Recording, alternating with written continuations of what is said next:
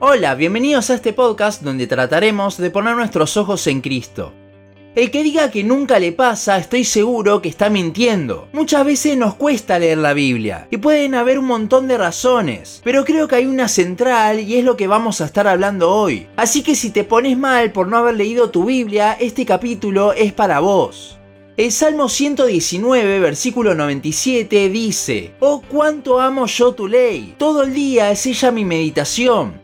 Este versículo creo que quizás es uno de los más conocidos de la Biblia. Es hermosa la actitud que tenía el salmista con respecto a la palabra de Dios. El capítulo más largo de la Biblia es un salmo donde el autor adora a Dios por su palabra. Y acá ya empiezo con las distinciones. El Salmo 119 adora al Dios de la palabra, no a la palabra en sí. La Biblia no es Dios, sino que es lo que Él quiso revelarnos sobre sí. Ciertamente este versículo deja el estándar muy alto para nosotros. Es algo a lo que queremos llegar, sin duda, pero luego vemos en nuestra vida y no tenemos ese mismo corazón.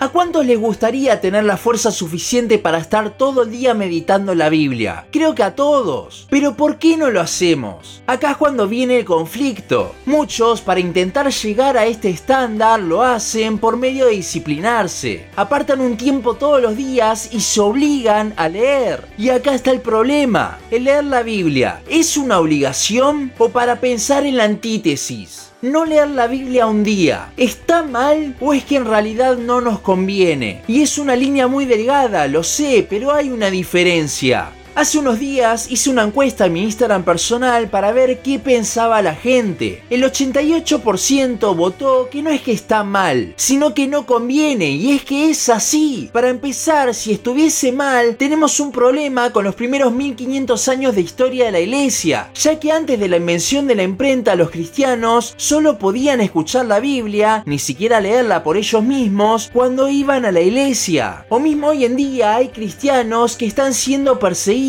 que no pueden poseer una Biblia o personas analfabetas que no pueden leer, sin contar obviamente que hoy en día por lo menos existe la Biblia en audio. Todas estas personas no pueden leer la Biblia todos los días, pero eso no significa que no puedan tener el mismo corazón que el salmista. Leer la Biblia todos los días no es una obligación, sino un privilegio que tenemos. Por eso es un medio de gracia. De aquí es que también surge que no es que está mal, sino que no nos conviene. Y en cualquiera de los casos no está bueno no hacerlo. Pero ¿por qué es que no conviene? Fíjese el versículo que leímos al principio. Dice que medita en ella. En el mundo actual estamos saturados de cosas, muchas de las cuales nos alejan la mirada de nuestro Dios y la pone o en nosotros o en las cosas del mundo mismo. Al meditar durante el día en la revelación de Dios, lo que nos ayuda a eso es a justamente no desviar la mirada, sino tenerlo presente. En el momento en que dejamos de meditar en Dios es cuando nuestra mirada se comienza a desviar, porque somos somos así, tenemos a la carne viviendo nosotros. Ahora esto, traducido a la lectura de la Biblia, se ve reflejado de la siguiente manera. Entre más seguido leamos la palabra, más cosas para meditar vamos a tener en nuestra mente, y más se irá renovando ese conocimiento en el cual reflexionamos.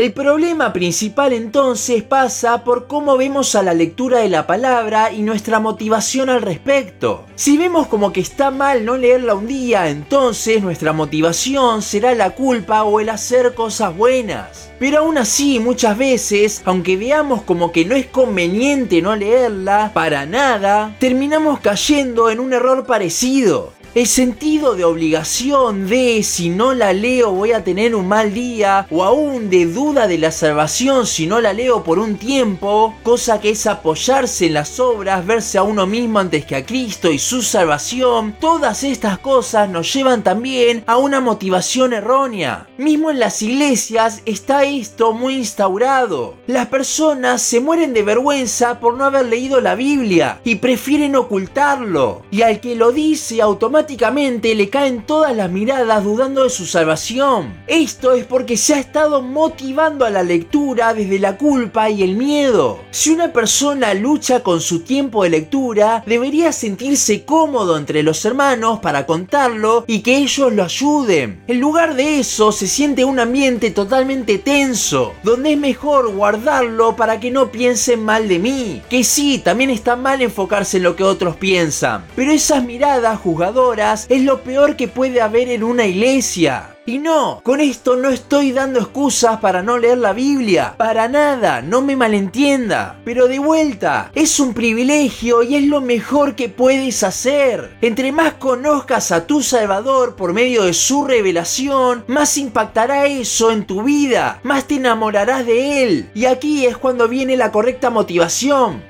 Hemos hablado sobre la segunda frase del versículo que leímos antes, pero ¿qué hay de la primera? Si analizamos bien, veremos que el meditar todo el día en la palabra es motivado por el amor que el salmista tenía por ella. Eso es lo que nos falta, amor. ¿Y por qué nos falta amor? Primero, porque muchas veces vemos a la Biblia como si fuese un manual de instrucciones. Esto hace que yo vaya a la misma con la intención de buscar cosas para mejorar, para estar bien o para ser un mejor cristiano, todo centrado en mí. Segundo, que como dije antes, no vemos el privilegio que tenemos de tener una Biblia en nuestras manos y poder leerla cuando queramos. Pero tercero, que está ligado también con los puntos anteriores, no vemos a la Biblia como lo que realmente es, la revelación de Dios por medio del plan de salvación del hombre. ¿Por qué amaba tanto el salmista la palabra? Recuerda que él está adorando al Dios de la palabra y es por eso que la ama, porque en ella encuentra principalmente al Dios de su salvación. Y en ese momento solo tenían el Pentateuco. Imagínense ahora cuánto más nos tenemos que enamorar de su palabra teniendo la revelación completa, el canon terminado.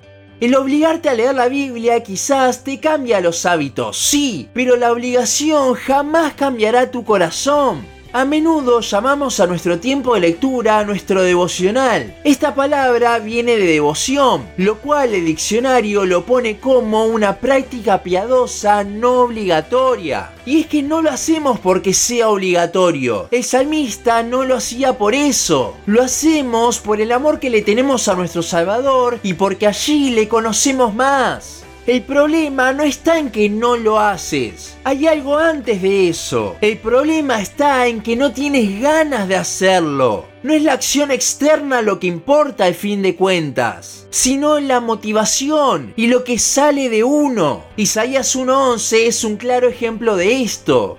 Para contestar la pregunta del título entonces, ¿por qué cuesta leer la Biblia? Porque nos falta enamorarnos más de Dios. Que tu motivación jamás sea la obligación, ni la culpa, ni el miedo, ni la iglesia, ni nada así. Eso solo hará o que estés firme por un tiempo en tu momento de lectura, pero que poco a poco empieces a decaer, o que crees un hábito que para nada viene de un corazón transformado. Es pura religiosidad al fin y al cabo. Solo el impacto del Evangelio puede transformar nuestro corazón. Por eso medita en el mismo. Reflexiona en lo que Él hizo por vos. En cuán pecador eres, pero cuán grande amor nos mostró el Padre al enviar a su Hijo a vivir, morir y resucitar por nosotros. Y se los comparto porque esto realmente es lo que cambió mi vida devocional 180 grados. Mientras más reflexionemos en el Evangelio, más amor habrá en nosotros, ya que amamos como resultado de su amor, 1 Juan 4:19. Y de este amor más ganas saldrán de conocerle por medio de la palabra. Y mientras más leamos, más cosas conoceremos de él para estar meditando nuestro día a día como el salmista. Que el centro de tu tiempo de lectura no seas vos, no sea tu culpa, no seas vos intentando ser un mejor cristiano,